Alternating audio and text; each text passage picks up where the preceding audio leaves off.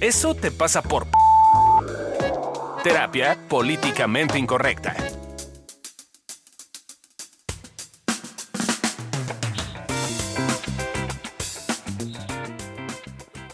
Hola, bienvenidos al podcast de Evolución Terapéutica. Eso te pasa por... Y en esta ocasión vamos a estar hablando de eso te pasa por no saber pensar.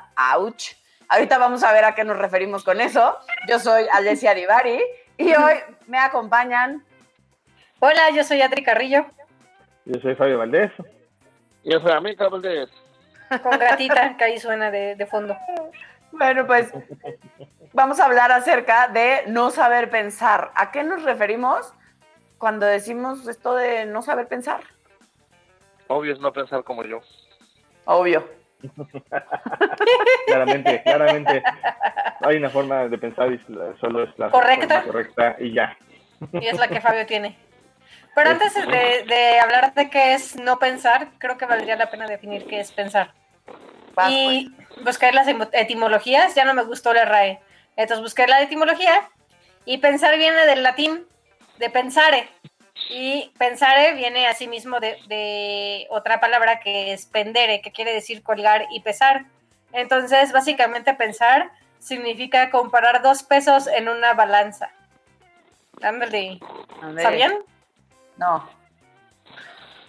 Lo cual me pareció muy interesante porque justo como que me he quedado pensando en lo que yo entendía por pensar y para mí pensar era como, como saber cosas, ¿no? Ni siquiera tenía que ver con un proceso de razonamiento, sino con saber información y tener datos en la cabeza.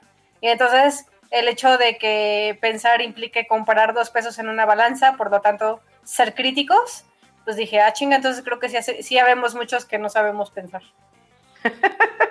Sí, justo, justo eso, es como que, como que aún el propio sistema escolar no nos enseñan a pensar, nos enseñan a aprender los datos, nos enseñan a memorizar, pero no nos enseñan a pensar, no nos enseñan a, a saber cómo llegamos a esa conclusión y quién llegó a esa conclusión y por qué, pues. De Eh, hecho, el sí. sistema te reprime eso. Ajá. O sea, el sistema tradicional, si cuestionas demasiado, te reprime. Y es como, no, es porque es. Aprendes de la fórmula y cállate. Yo fui Ya lo reprimido. decía Pink Floyd en los ochentas. ¿Qué decían? We don't need no education. Eh, si tú ves el video de The Wall, bueno, la película, eh, cuando sale la, edu- la parte de la educación y la escuela, o sea, básicamente es meter a todos los niños dentro de una caja. Eh, y sí, en los ochentas pasaba, pero creo que sigue pasando, Sigue ¿no? pasando. O sea, yo veo a Lore del Modernícola y, güey, está cabrón como todos los del Modernícola eh, tienen un perfil muy parecido, por lo cual, pues habla de, que sí hay una caja en la que son metidos.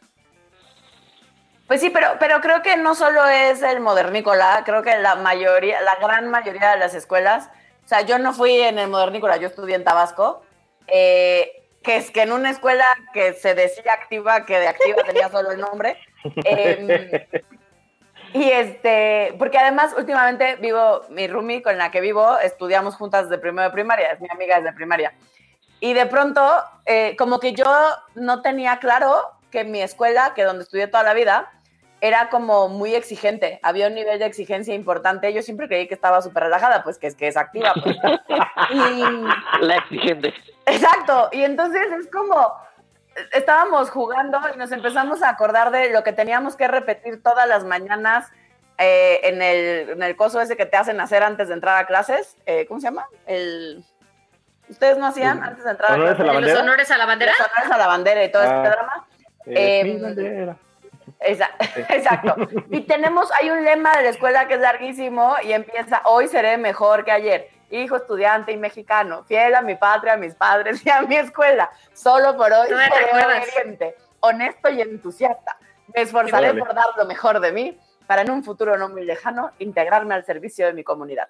Eso Amén. lo repetí de Amén, sí, primero de justo. primaria a tercero de prepa, pues todos los No es cierto, no, pues con razón te acuerdas.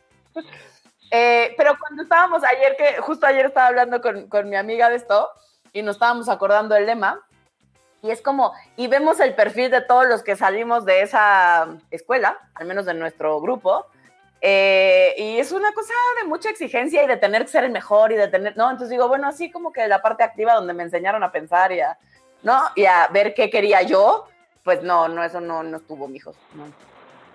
Órale, no, pues era muy activa tu escuela. sí, pues. Pero sí tienes un punto, a- ¿no? O a sea, escuelas de ese tipo mucho.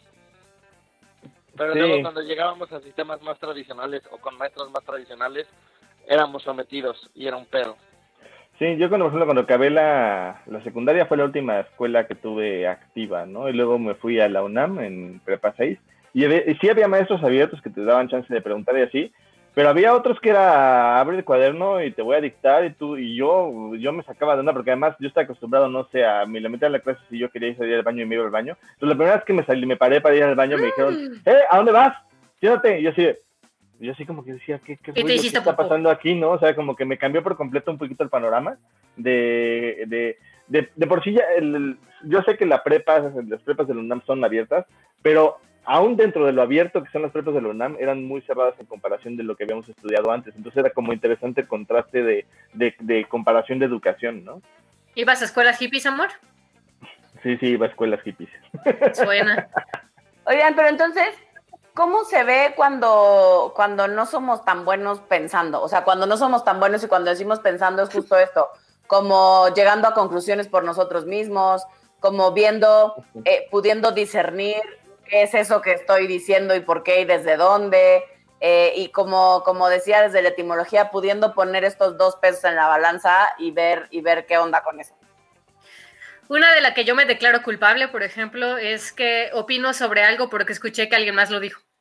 No, sin sustento, o sea, no me pongo a investigar, no lo sustento realmente, pero como lo dijo alguien que siento que tiene un cierto nivel de poder o de como eh, valor en cuanto a lo Autoridad. que está diciendo esa autoridad.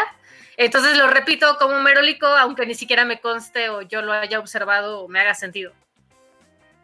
A mí algo que me parece interesante, siempre me ha parecido interesante, pero me pareció más interesante en la época del temblor, es las fake news, ¿no? Que de repente escuchabas cada cosa que decías, güey, no tiene sentido, y la gente la replicaba.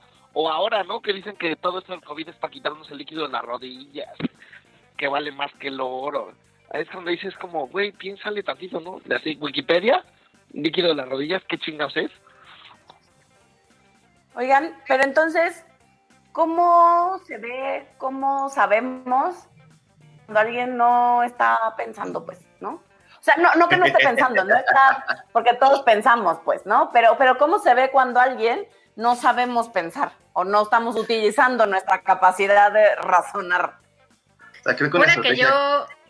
bueno, Vas, ajá. vas. Eh, una estrategia como muy clásica de la gente en general es que le hacemos caso a, los, nuestros, a nuestros referentes y lo tomamos como palabra de Dios, ¿no? Entonces, si lo dijo la Kardashian, palabra de Dios, si lo dijo eh, Batel, palabra de Dios, si lo dijo eh, el rector de la UNAM, palabra de Dios, si lo dijo alguien que es nuestro referente, la- claro, depende de cada quien, pero eh, el referente que tenemos cada quien hace que se vuelva una palabra que ya no cuestionamos, ya decimos, ah, pues es una realidad. Si lo dijo esa persona, ya es real, ya no necesito estarlo revisando, ya no necesito estarlo como cuestionando. Ah, yo me declaro culpable de eso. Sobre todo con gente que para mí tiene autoridad o que considero inteligente. Sí, sí me he cachado a mí misma diciendo algo que esa otra persona dijo, aunque yo realmente no lo haya como puesto a crítica o juicio.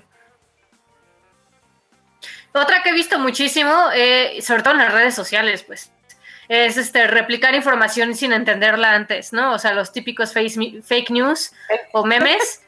Este, hay, hace poco vi unos, este, con- bueno, no hace poco, cuando estaba Peña, Peña Nieto en la presidencia, eh, y, Casi que, ayer, es- mana, casi ayer. y que su hija dijo no sé qué de la prole, empezaron a sacar un montón de memes famosos, este, como si estuvieran diciendo ellos, este, algo que nunca dijeron y aparte como si fueran otra persona. Entonces me acuerdo mucho de una de Britney Spears, que estaba vestida de azafata por su video de Toxic, y entonces se crearon un personaje de una azafata tal que dijo, yo a mí me da asco servirle a los nacos porque fo, ¿no? Y entonces, y la gente así lo, lo compartía y lo replicaba, y aparte le decían, "Pinche vieja güera, no sé qué", o sea, como de dude, es Britney Spears, ¿no? O sea, obviamente es falso.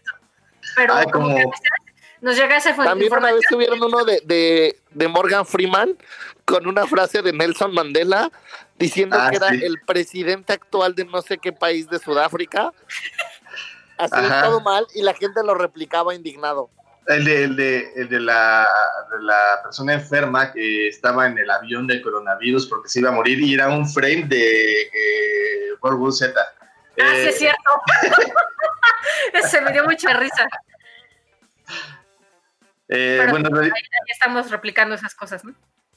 Sí, porque no, no revisamos y no nos ponemos a ver si la información que estamos leyendo es real. Y muchas veces lo que hacemos es como reaccionar, simplemente como decir, ¡ah! Y lo tomamos como verdad porque la internet lo dice, porque alguien que creemos que eh, sí revisa lo dice o porque lo que sea, ¿no? Es como, como, que, eh, como que de alguna forma la, la idea es que si alguien que de alguna forma es para mí importante lo dice, o lo pone en Facebook, o lo pone en Instagram, o lo pone en algún lado, entonces debe de ser verdad. Pues si, si lo dice el Internet, ¿no? Es como, como la tele actual, digo, la tele de antes, ¿no? Antes decían, pues salió en la tele, debe ser verdad, ahora es como, pues lo vi en la Internet, ¿no?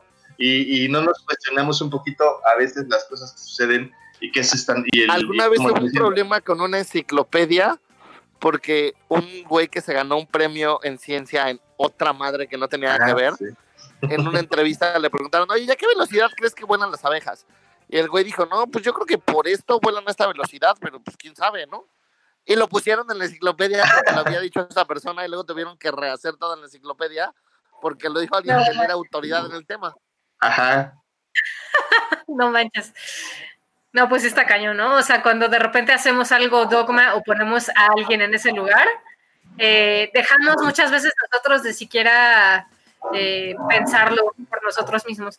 No sé si es así, pero pareciera como que, como que nos da hueva. Como, ah, ya alguien más lo dijo y tiene autoridad y tiene criterio, ah, huevo, debe ser real. Pues sí, yo no sé si nos da hueva, supongo que habrá quien sí, pero creo que ni siquiera nos ponemos el problema. O sea, yo sí he visto y he conocido a mucha gente, incluida yo, en, en algunos momentos o para algunas cosas, donde creo que ni siquiera me pongo el problema. O sea, es como, pues así es y ya no lo... Creo que el tema es que dejamos de cuestionar, ¿no? O sea, yo para algunas cosas noto que, que, que busco eso cómo es y por qué sucede así, y eso que, quién lo dijo y por qué lo dijo. Y hay otras áreas de mi vida donde me da igual y donde ni siquiera me pongo el problema y no, no lo cuestiono, digo, pues así dicen que es, así ha de ser. Em, y, creo que, y creo que el problema tiene que ver cuando hacemos eso para todo, pues, ¿no? Cuando, cuando auténticamente no hay un cuestionamiento, e insisto que viene para mí, claro, por un lado desde la, de la casa, ¿no? De la educación, si nuestros papás, yo, yo me considero que corrí con suerte porque sí creo que tengo papás que me enseñaron a pensar, ¿no? Que me enseñaron a usar, a usar mi cabecita y para todo me cuestionaban y me preguntaban cómo llegué a esa conclusión. Eh, pero, pero sí creo que el sistema educativo nos enseña todo lo contrario y las personas que se nos da eso de cuestionar y preguntar somos un parto, ¿no? Eh, o sea, yo sí creo y he visto que en muchas escuelas, eh, incluido a ratos el doctorado, cuando, cuando con ciertos maestros, no con todos, pero, pero sí me pasó con un maestro en particular en mi doctorado, que yo me puse súper necia y yo, ¿y por qué dices eso? ¿Y quién lo dice? Y según ese güey, ¿por qué? Y entonces, no, hasta que me sacó del salón, pues. Y sí dije, ¿es en serio? ¿O sea, es en serio que en el doctorado me van a sacar del ¿Te salón? sacaron del No. salón? Sí, como ¿En serio? Güey, ¿no te dijeron en uno de tus diplomados que, que cuestionabas mucho y que entonces pues no se podía discutir contigo? Ah, sí, cuando estudié coaching. Ah, ese fue su Ah. doctorado también. Eso, eso fue, esa, Ah, esa no, no- No, eso cuando estaba estudiando coaching, la maestra al final me dijo, estás haciendo mucho ruido, tú sabes discutir y tú cuestionas mucho, entonces contigo no voy a discutir. Ah, ok. ah, no, pues guau. El último argumento es como no sabes, no sabes discutir mucho y pues no, no voy a discutir contigo. Así de a ti si te gira la ardilla, te voy a ignorar. Pero creo que ese es el tema. El tema es que como nos empezamos a cuestionar cosas que eh, las premisas, ¿no? O sea, tomamos las premisas muchas veces como verdaderas cuando tomamos una ideología o una cosa que eh, tiene un constructo de, con un montón de premisas que a veces ni siquiera ponemos a prueba. Y el problema es ese, que cuando no ponemos a prueba o no buscamos si lo que dijo fulanito en tal año, que además lo dijo en quién sabe qué año del caldo, este, es real. Ajá. Eh, entonces no podemos verlo en el, en, el, en, el, en, el, en el momento actual. O sea, como empezar a, acomodar las cosas a un contexto que puede ser actual y que puede ser diferente y que además tenemos elementos para pensarlo de forma distinta o el día de hoy cosas que antes no teníamos y que a lo mejor es importante empezar a hacerlo. A, a mí me parece alarmante inclusive que en el mundo de la ciencia que supuestamente estamos o están enfocados en pensar, cuando yo estudié física, era impresionante cómo caían en esto de dogmas y era como, no, pues ya la ecuación dice que, que, eso no se puede hacer y no se hace. Y es como, sí, güey, ya hace 100 años las ecuaciones decían que lo que hoy se puede no se podía. Y es como, yo siento que de repente, inclusive en el mundo de la ciencia, se atrofia, se alenta por ese tipo de, de actitudes. Y luego también, y aquí lo siento, pero no lo puedo evitar, voy a sacar mi ponzoña este, porque pues que de algo sirva tener un podcast, ¿no? Donde yo tengo injerencia en lo que digo este, y nadie me cuarta, pero... No, no digas eso, Ale. pero es como hace poco una diputada sacó, hizo un Facebook Live hablando, estando en contra de los libros de primaria para los chavitos que sacó la SEP, porque hablan de género, porque hablan de equidad de género, porque hablan de sexualidad, porque es un gran intento, a mi juicio, de intentar educar en la sexualidad desde que somos niños, con conceptos bastante más amplios de los que la mayoría de nosotros estudiamos o nos enseñaron, tanto en casa como en la escuela. Y esta diputada, eh, que se dice a sí misma y se digamos, se considera a sí misma y lo dice, lo cual está bien, contra eso no tengo nada, eh, católica y Dios mediante, eh, pues ella habla con la verdad, ¿no? y entonces eh, me parece que justo eso es cuando creemos que no usamos nuestra cabecita para racio, o sea, como para poder em, ver desde dónde estamos diciendo lo que estamos diciendo. Y entonces esta mujer lo que decía es que detrás de todo esto que enseñamos en la sexualidad, específicamente en estos libros, en este libro, este, hay ideología de género debajo de eso, lo cual es correcto, ¿no? Pero, pero entonces ella dice que más ciencia y menos ideología, cuando debajo también de toda ciencia hay una ideología. Eh, y debajo de todo lo que ella está diciendo hay una ideología. Eh, si no, no sería política. La política no son otra cosa más que ideas puestas ahí, pues. Eh, que no hay nada de malo contra eso, pero me parece que las ideologías también van cuestionadas. Entonces, ¿por qué no cuestionaríamos su dogma de fe, donde las mujeres tenemos que ser de una cierta forma desde su ideología? Eh, y si cuestionamos la ideología de género, que yo estoy a favor de cuestionarla, pero si vamos a cuestionar una, necesitamos forzosamente cuestionar la otra. Y de dónde estamos diciendo lo que estamos diciendo. Eh, me parece que hay espacio para todas las voces, para todas las ideologías, siempre y cuando asumamos y nos demos cuenta que eso que estamos diciendo viene de un lugar particular, tiene un trasfondo específico y lo estamos diciendo también con una intención. Eh, y creo, y creo que, que, este tema de ir aprendiendo a pensar, ¿no? a usar nuestra cabecita y nuestra capacidad de razonar, eh, tiene que ver con con entonces hacernos cargo también desde dónde y qué estamos diciendo y para qué. Sí, justo. Es que creo que el tema ahí tiene que ver justo que nos agarramos una ideología y nos agarramos todas las premisas de la misma y a veces se vale cuestionar las mismas premisas de la ideología. O sea, yo me acuerdo, por ejemplo, cuando yo era chavito, eh, yo era así como de como era el neoliberalismo y la izquierda y socialista casi casi, ¿no? Así. Este, sí, bueno, ya, ya, ya, me he bajado, ya le he bajado bastante, o sea, porque yo no me cuestionaba muchas cosas. Hoy sí veo que hay muchas cosas que tienen que, que yo antes yo no pensaba, que yo no creía, que yo no, eh, incluso yo no, yo no pensaba que Iván podía opinar de forma distinta, ¿no? O sea, como por ejemplo que, es mucho más importante crear un contexto con, con la gente de escasos recursos para que puedan tener dinero a que a darles dinero, ¿no? A veces pensaba que darles dinero era una solución simplemente y hoy puedo ver que es un problema mucho más complejo que eso. También puedo ver que hay mucha menos pobreza cuando yo, el día de hoy que cuando yo nací, que sí hay un avance, o sea, hay muchas cosas que, he notado que cuando me cuestiono digo, órale, es interesante porque yo antes asumía, pues el mundo está mal, el mundo está hecho, un, está patas para arriba, este, pues ya, ¿no? O sea, este, a lo que sigue, ¿no? Claro, Pero, pero igual como siempre decimos, y me gustaría retomarlo, es siempre que hablamos de algo, buscamos como para qué sí nos sirve tener esa herramienta y en qué nos estorba. ¿no? Entonces, a mí me gustaría y creo que valdría la pena que dijéramos eh, qué es lo bueno de no pensar, ¿no? ¿Para qué sí nos sirve no aprender a pensar? ¿No? Ay, Eh, primero yo no, diría Tenía el micrófono que- apagado. ¿No me escucho? Sí, ya. Sí, Ah, que para empezar no gastas energías en cosas que no son relevantes para ti. O sea, no pensar y no sobre darle vueltas a cosas, sino estar con pensamiento crítico todo el tiempo, por ejemplo, con películas o libros. O sea, puedes simplemente des- desconectar esa parte de tu cerebro y disfrutar la película más pendeja del mundo, a que si te pones, como por ejemplo Fabio, ¿no? O sea, no puedo poner películas de miedo porque uno se asusta y por otro lado las está sobrepensando. O sea, güey, no vas a pe- sobrepensar una película de zombies, pues no, no está hecho para eso, está hecha para que des algunos brincos, te asustes y luego te rías.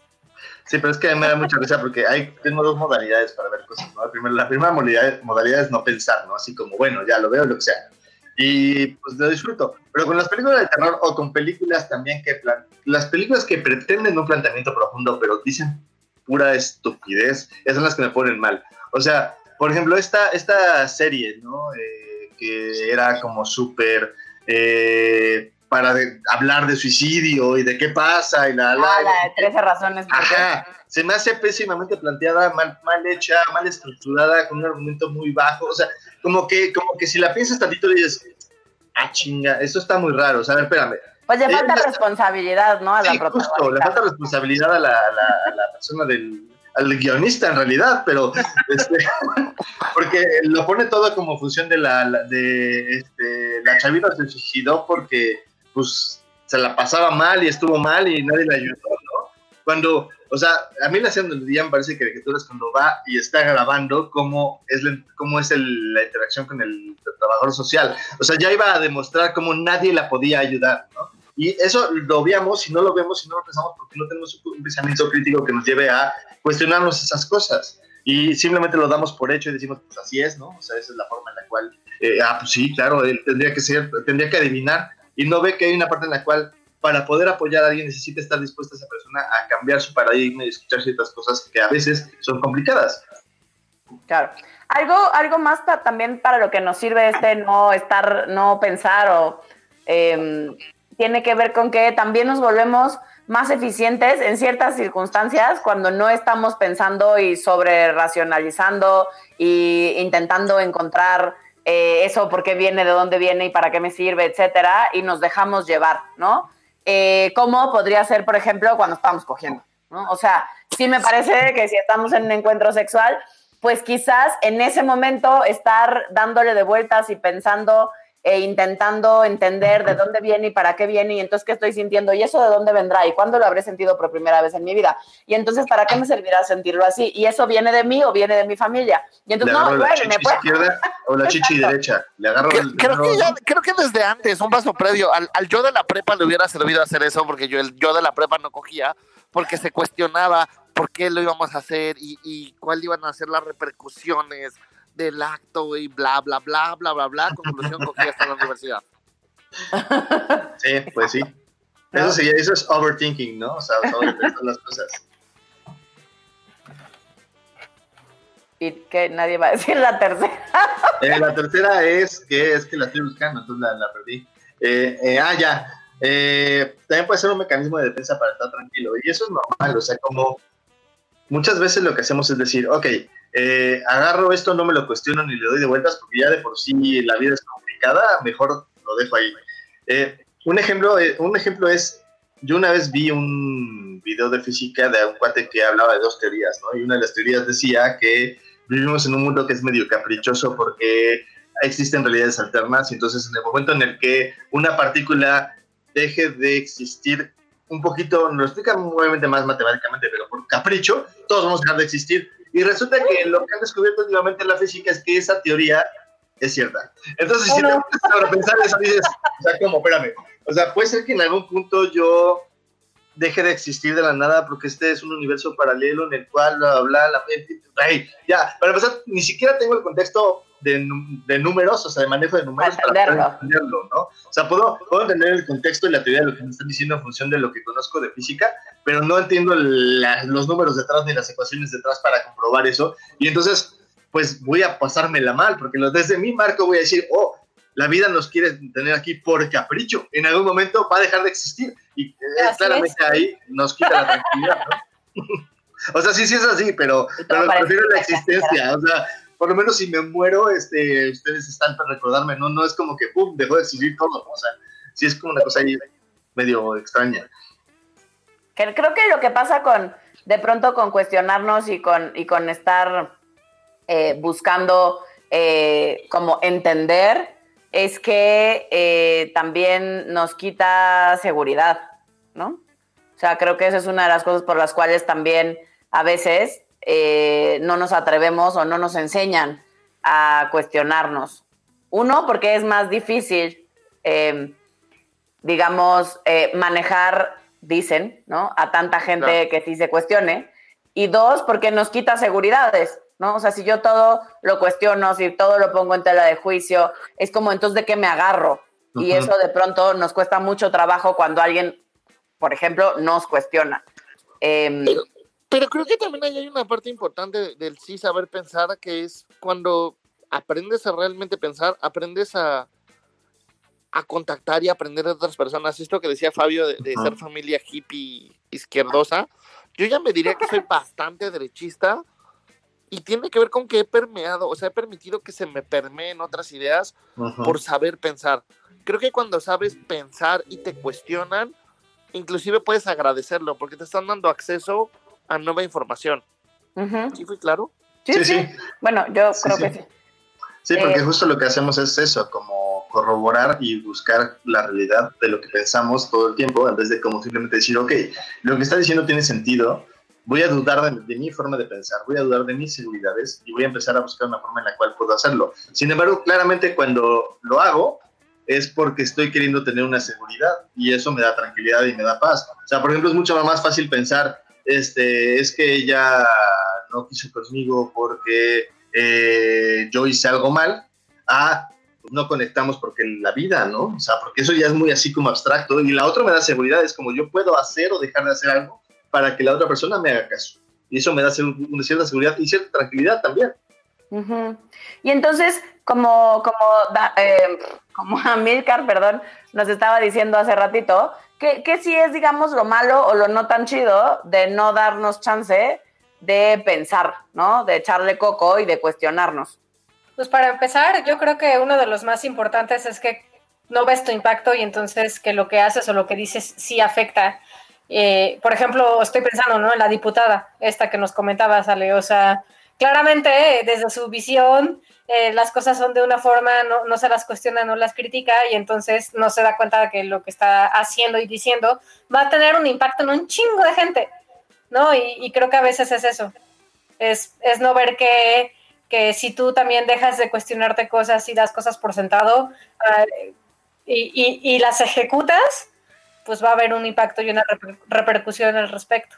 Claro, pero y creo que eso va de la mano con lo que decía Ami hace ratito, porque yo sí creo que ella cree que se cuestiona.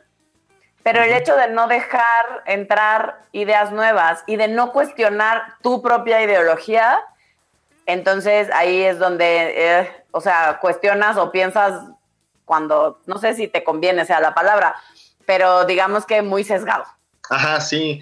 El tema es que que justo cuestionarte tiene que ver con eso, con empezar a buscar el error lógico dentro de lo que estás pensando con la información de fuera, porque claramente tú no tienes esa información como para poder cuestionártelo y cuando escuchas a alguien más puedes empezar a tener esa información nueva que puede ser que rompa tu estructura.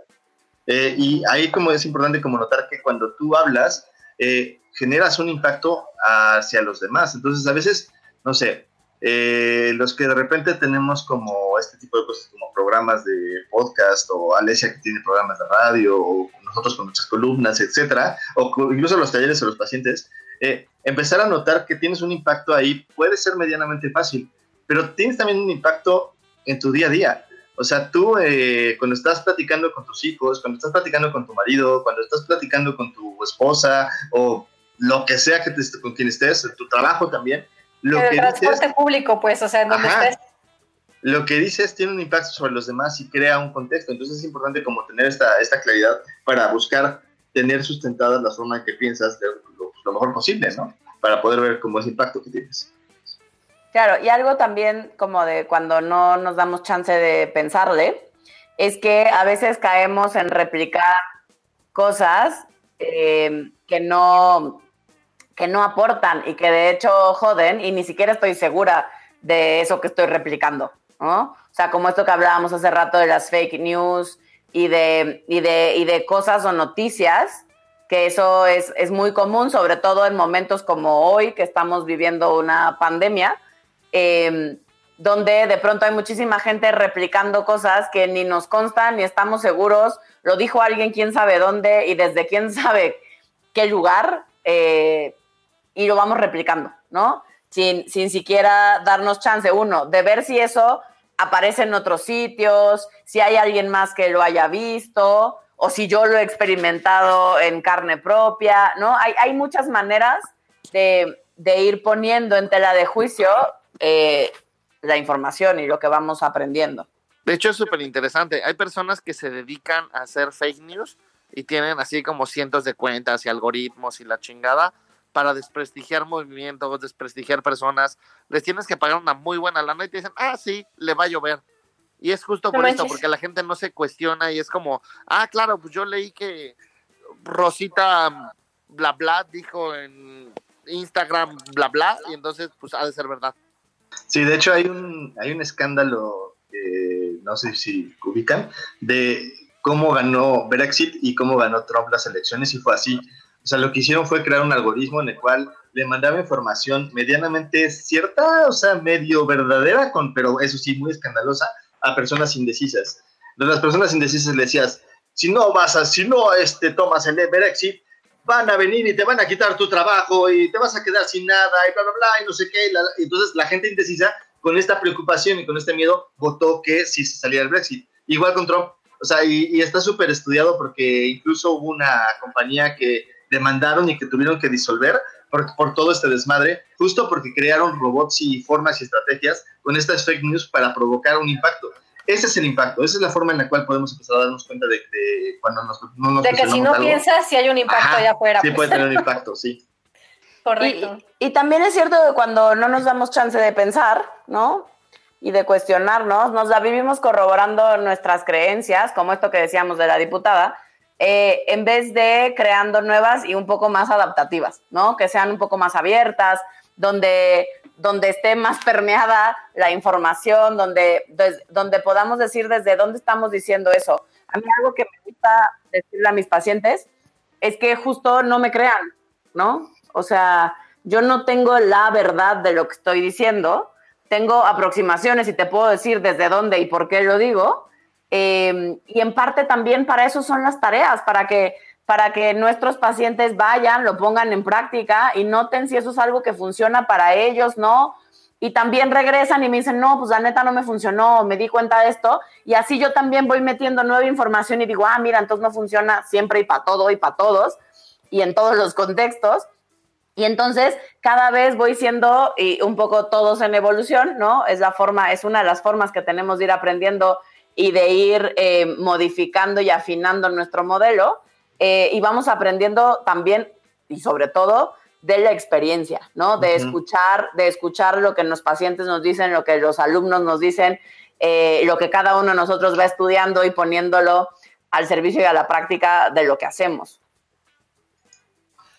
Y para mí otro problema con no pensar es que caemos, o al menos a mí me pasa mucho, con pendejear al, al prójimo porque no piensa como yo. No, o sea, como, como según yo, desde este lugar de no cuestionarme ni siquiera a mí misma, entonces yo soy el ser más inteligente y tengo la verdad de las cosas y entonces de repente, no sé, llegan, no sé, los amigos de Fabio que tienen un contexto y un mundo completamente distinto al mío y empiezan a hablar de emociones. Pues obvia- obviamente hay una parte de mí que los va a pendejear porque no piensan como yo pero si me doy chance también de poner crítica a mí misma y de escuchar lo que están diciendo, puedo ver quizás que sí aportan o que sí dan información que yo tal vez no había considerado. Sí, incluso, incluso lo hacemos con muchas cosas. O sea, por ejemplo, a Adri le encanta eh, pendejar a la gente que escucha cosas que no son las que ella escucha. ¿no? Música. Ah, Ajá. Eh, y eso Sí, tiene sí. que ver justo Y con eso no ella- estoy dispuesta a moverlo. Eso tiene que ver con que, con que tiene una ideología que le dice que la gente con cierto nivel social o cierto nivel económico o cierto nivel eh, intelectual tendría que escuchar ciertas cosas y, Ah, y te da permiso, o sea, te da permiso de escuchar esto y esto y, y todavía te da chance de, de esto y esto y esto, o sea, pero si escuchas banda o reggaetón o Ah, al- a, este Juan Gabriel o así, ya, ya, descalificado. Sí, según Adriana, yo debería ser oligofrénica. Sí, sí, Sí, yo justo. no entiendo por qué escuchas la música que Dados mis gustos musicales. Sí, sí, justo, Sí, pero pues, no creo sí, que a Adriana sí. le gusta la música clásica ni nada así. Le gusta música gusta? decrépita que te deprime y te dan ganas de matarte. Esa es la que escucha. No, me gusta música emputada que habla de crear un movimientos sociales y mejorar el mundo. Con De forma decrépito. Claro, eso se llama trova y se llama movimiento sudamericano que ni te gusta. No, eso no me gusta, me gusta en inglés. es que además es Así como pueden también. ver, Amilcar también pendejea el prójimo con respecto a la música, no solo yo. Todo, todos lo hacemos. Yo pendejeo a la gente con respecto a todo. Por eso me pusieron en este podcast. Es correcto. Sí. O sea, no, no es casualidad que estemos aquí los que estamos aquí. Otro ejemplo de cómo pendejeamos es cuando denigramos el comentario del otro sin siquiera cuestionártelo. O sea, como, nota cuántas veces a lo mejor te dicen algo y dices, ay, es una pendejada. Eso es literal, literal, eso es, estás pendejeando. O sea, no, no te das chance de un, un segundo escuchar y decir, "Mm, a ver, si tuviera razón esta persona, ¿cómo lo tendría? Y ese segundo te puede servir para empezar a, a notar nuevas cosas y notar como dónde está tu fallo en el pensamiento. Y generalmente entonces la gente se siente ofendida en tu espacio y dice, pues no voy a hablar de este tema porque me siento ya más estúpido de la vida. Entonces, ¿qué sí hacer? Escuchar nuestros 30 tips. La edad en la que me di cuenta que no podía, que no sabía pensar.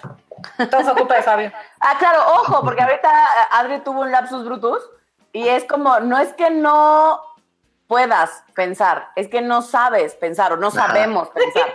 No es que no tengamos la capacidad de razonar y de pensar y de autocrítica y de crítica hacia los otros y de poner una balanza y de poder, ¿no? O sea, y de, y de poder ir eh, creando nuestra propia verdad al final, ¿no? Eh, pero, pero muchos no ejercemos la capacidad. No tiene De hecho, que una- ver con no poder, tiene que ver con no saber. Sí, de hecho una premisa falsa que tenemos es que eh, somos, tenemos cierto nivel intelectual y ya está fijo y eso es de creencias que se extienden en el pasado, de cómo era el IQ, cómo se medía y de que no cambiaba. Y lo que se ha demostrado en los nuevos estudios es que de hecho el coeficiente intelectual sí puede cambiar. Si tú empiezas a buscar justo razonar, probar, eh, darle vueltas, etcétera, puedes subir tu coeficiente intelectual, incluso el abstracto matemático que, es el que dicen que es el más difícil. Pero hablamos de cualquier tipo de inteligencia. Si tú la practicas, de hecho, empiezas a desarrollarla. Eh, no, no es como una cosa que se te fija en la vida. Y A de mí hecho me es pasó. curioso porque muchas veces, por ejemplo, yo cuando estaba en la facultad de física, que era el mejor promedio de mi generación, mucha gente cuando me veía en clases me pendejeaba porque yo preguntaba absolutamente todo. Y, y, y si no me hacía sentido, preguntaba y preguntaba y preguntaba y preguntaba. Y, y me tachaban de pendejo y muchas veces como hasta se burlaban de mis preguntas y bla, bla, bla. Pero creo que tiene que ver con que asociamos eh, ser inteligentes con saber y son cosas distintas. Si, si eres inteligente, cuestionas. Si sabes, tienes libros en tu cabeza. No sé si- A mí Fabio me descompuso. Me enseñó a pensar y ahora leo libros y entonces ya sé quién es el asesino desde el capítulo 1 y me frustro muy cabrón. Antes era más sencillo. Es, la- es la- una desventaja también, o sea, que de repente Suena ya... tan soberbio cuando lo decimos así. pues sí, He perdido mi capacidad de asombro, gente. Yo no, yo ya lo puedo Leí ver un, todo. un libro de Dan Brown que estaba yo súper emocionada porque antes me gustaba mucho Bueno. ese autor. Con el debido respeto que me merece Dan Brown, mana, o sea, nunca ha sido que no sepas en qué va a acabar. Pero yo antes no sabía pensar, mana, y sí me sorprendía. Pero ahora fue como capítulo uno de puta madre, ya sé qué va a pasar. Y sí, O sea, es como leer exactamente igual. no saber en qué va a acabar, pues. Es como escuchar a Arjona y no saber de qué va la canción. Exacto, miren que yo lo amo. O sea, todos saben que yo amo a Arjona, pero, pero es eso. Alesia, me No, pendejeaste Es que, un es, que, poco. es que el problema no es el poco, problema. mana. El problema no es el problema, es muy profundo. Ustedes no entienden. Lo sé, lo sé. Ustedes justo justo, yo no se están es dando permiso de pensar en la profundidad de las letras de mi papi Arjona. Yo, yo difiero un poco de Alesia. Yo creo que ser inteligente y cuestionar y saber pensar fomenta tu capacidad de asombro. Ujú. Entonces, yo me acuerdo la primera vez que hice un vuelo internacional, eh, cuando me llegó la comida, que me dieron comida, comida, le tomé una foto y mi novia se rió y me dijo, ¿qué haces? Y yo, güey, estoy comiendo comida caliente a 10 mil metros de altura. O sea, de por sí ya es algo impresionante que estoy en un pinche pájaro de acero a 10 mil metros de altura y además estoy comiendo. Y, Sí, sí. y justo como todo este cuestionar a mí me ha ayudado a recuperar mi capacidad de asombro. Ay, qué bonito. Sí, Ah, yo bueno. Pero estábamos en que iban a escuchar nuestros 30 tips, ¿no? Sí. Entonces, tip número uno.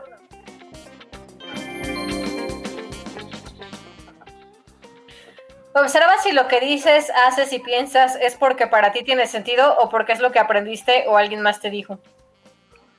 Sí, aquí creo que es importante que justo veas la fuente desde la cual viene esta idea. O sea, muchas veces tomamos la realidad como lo que es, según nosotros, pero el simple hecho de preguntarte, ok, ¿dónde aprendí eso? ¿Cómo lo aprendí? Eh, ah, me lo dijeron en la escuela, ¿será cierto o no será cierto? ¿no? Eh, y quizás si te interesa y si te gusta pensar en esa premisa, si es cierto o no es cierto, pues, cuestionar, empezar a cuestionártela. Tip número dos. Ten paciencia contigo. Algunas de esas cosas puedes pensarlas por lealtad o pertenencia y no es fácil llevarle la contraria a alguien que amas. Claro, o sea, es, es decir, o sea, yo soy sexólogo, ¿no? Y mi familia, específicamente mi papá, pues no le mata de pasión. O sea, y él tiene sus creencias arraigadas de cómo debería o cómo según él funciona la sexualidad. Y entonces muchas de las cosas cuando me pongo a platicar con él, al principio me costaba mucho trabajo porque pues básicamente era llevarle la contraria y era decirle, pues no estoy de acuerdo, pues, ¿no? Y no estoy de acuerdo por esto, por esto, por esto y por esto. Eh, y además me encantaba molestar porque decía, porque tú me enseñaste a pensar y tú me enseñaste a no quedarme con lo que solo una persona me dijera y entonces pues aquí tienes tu bonito resultado. Digo una también porque le gusta joder al prójimo, pero, pero, pero hay momentos donde es mucho más difícil y donde estar, eh, pensar, o sea, pensar algo distinto a lo que tu familia o tu gente cercana o tu pareja piensa, eh, pues a veces nos trae consecuencias que esas son las que nos da miedo enfrentar. Tip número 3. Nota que cuando estás pendejeando al prójimo, puede ser porque no entiendes su forma de ver el mundo, no porque efectivamente sea pendejo.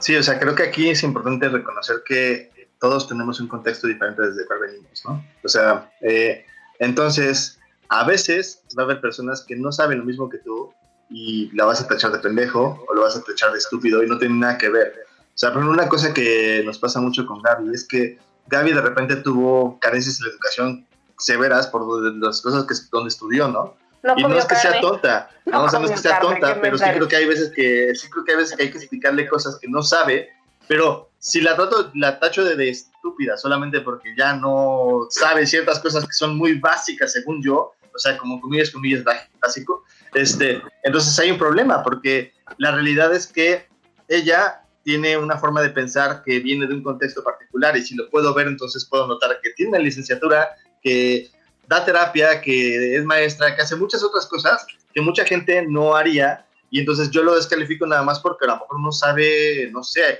quién es este algún Porque habla de- rarito a veces. Ah, o porque habla rarito a veces, ¿no? Así como entonces- lo han podido escuchar en el podcast. Es porque Sí, no sí. comió carne de chico. La estoy molestando porque ella nos está viendo ahorita, entonces es divertido ver su cara. Tip número 30.